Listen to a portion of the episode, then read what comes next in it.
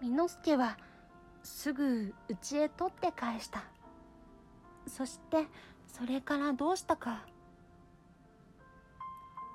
寝ているおかみさんを起こして今うちにあるすべてのランプに石油を継がせた。おかみさんはこんな夜更けに何をするつもりか美之助に聞いたが美之助は自分がこれからしようとしていることを聞かせればおかみさんが止めるに決まっているので黙っていたランプは大小様々のが皆で50ぐらいあった。それに皆石油を継いだ。そして、いつも商いに出るときと同じように、車にそれらのランプを吊るして、外に出た。今度はマッチを忘れずに持って。道が西の峠に差し掛かるあたりに、半田池という大きな池がある。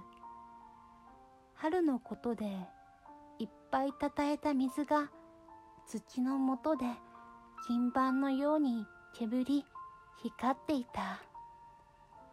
池の岸には藩の木や柳が水の中を覗くような格好で立っていた。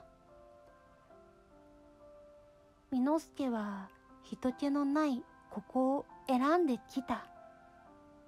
さて、美之助はどうするというのだろう。美之助はランプに火を灯した。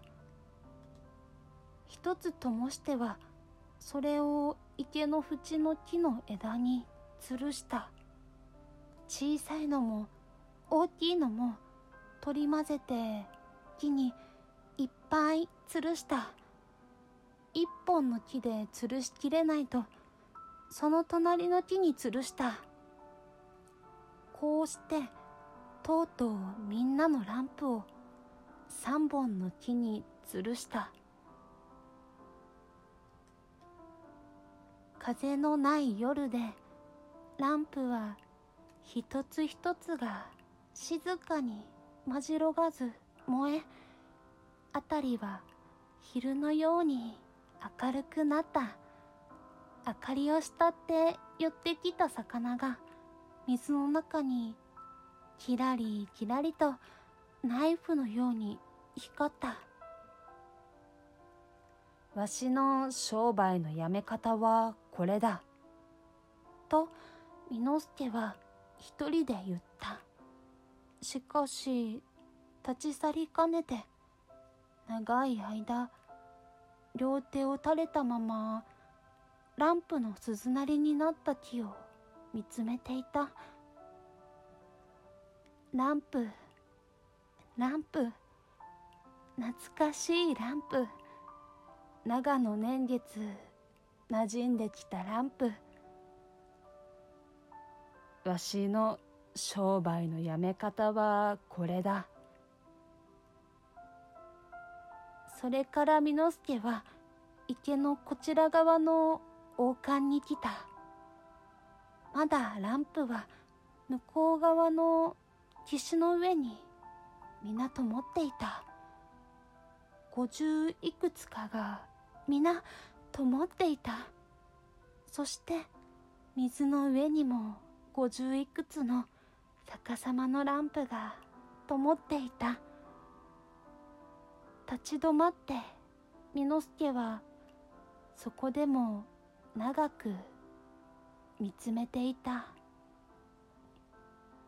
ランプ、ランプ、懐かしいランプ。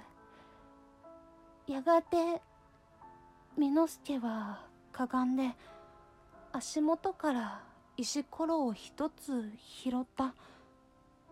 そして、一番大きく灯っているランプに狙いを定めて、力いっぱい投げた。パリーンと音がして、大きい火が一つ消えた。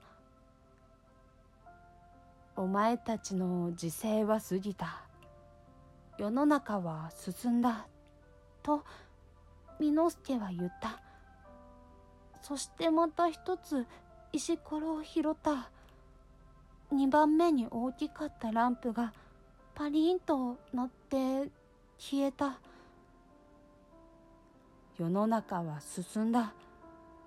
電気の時勢になった。3番目のランプを割った時美之助はなぜか涙が浮かんできてもうランプに狙いを定めることができなかった。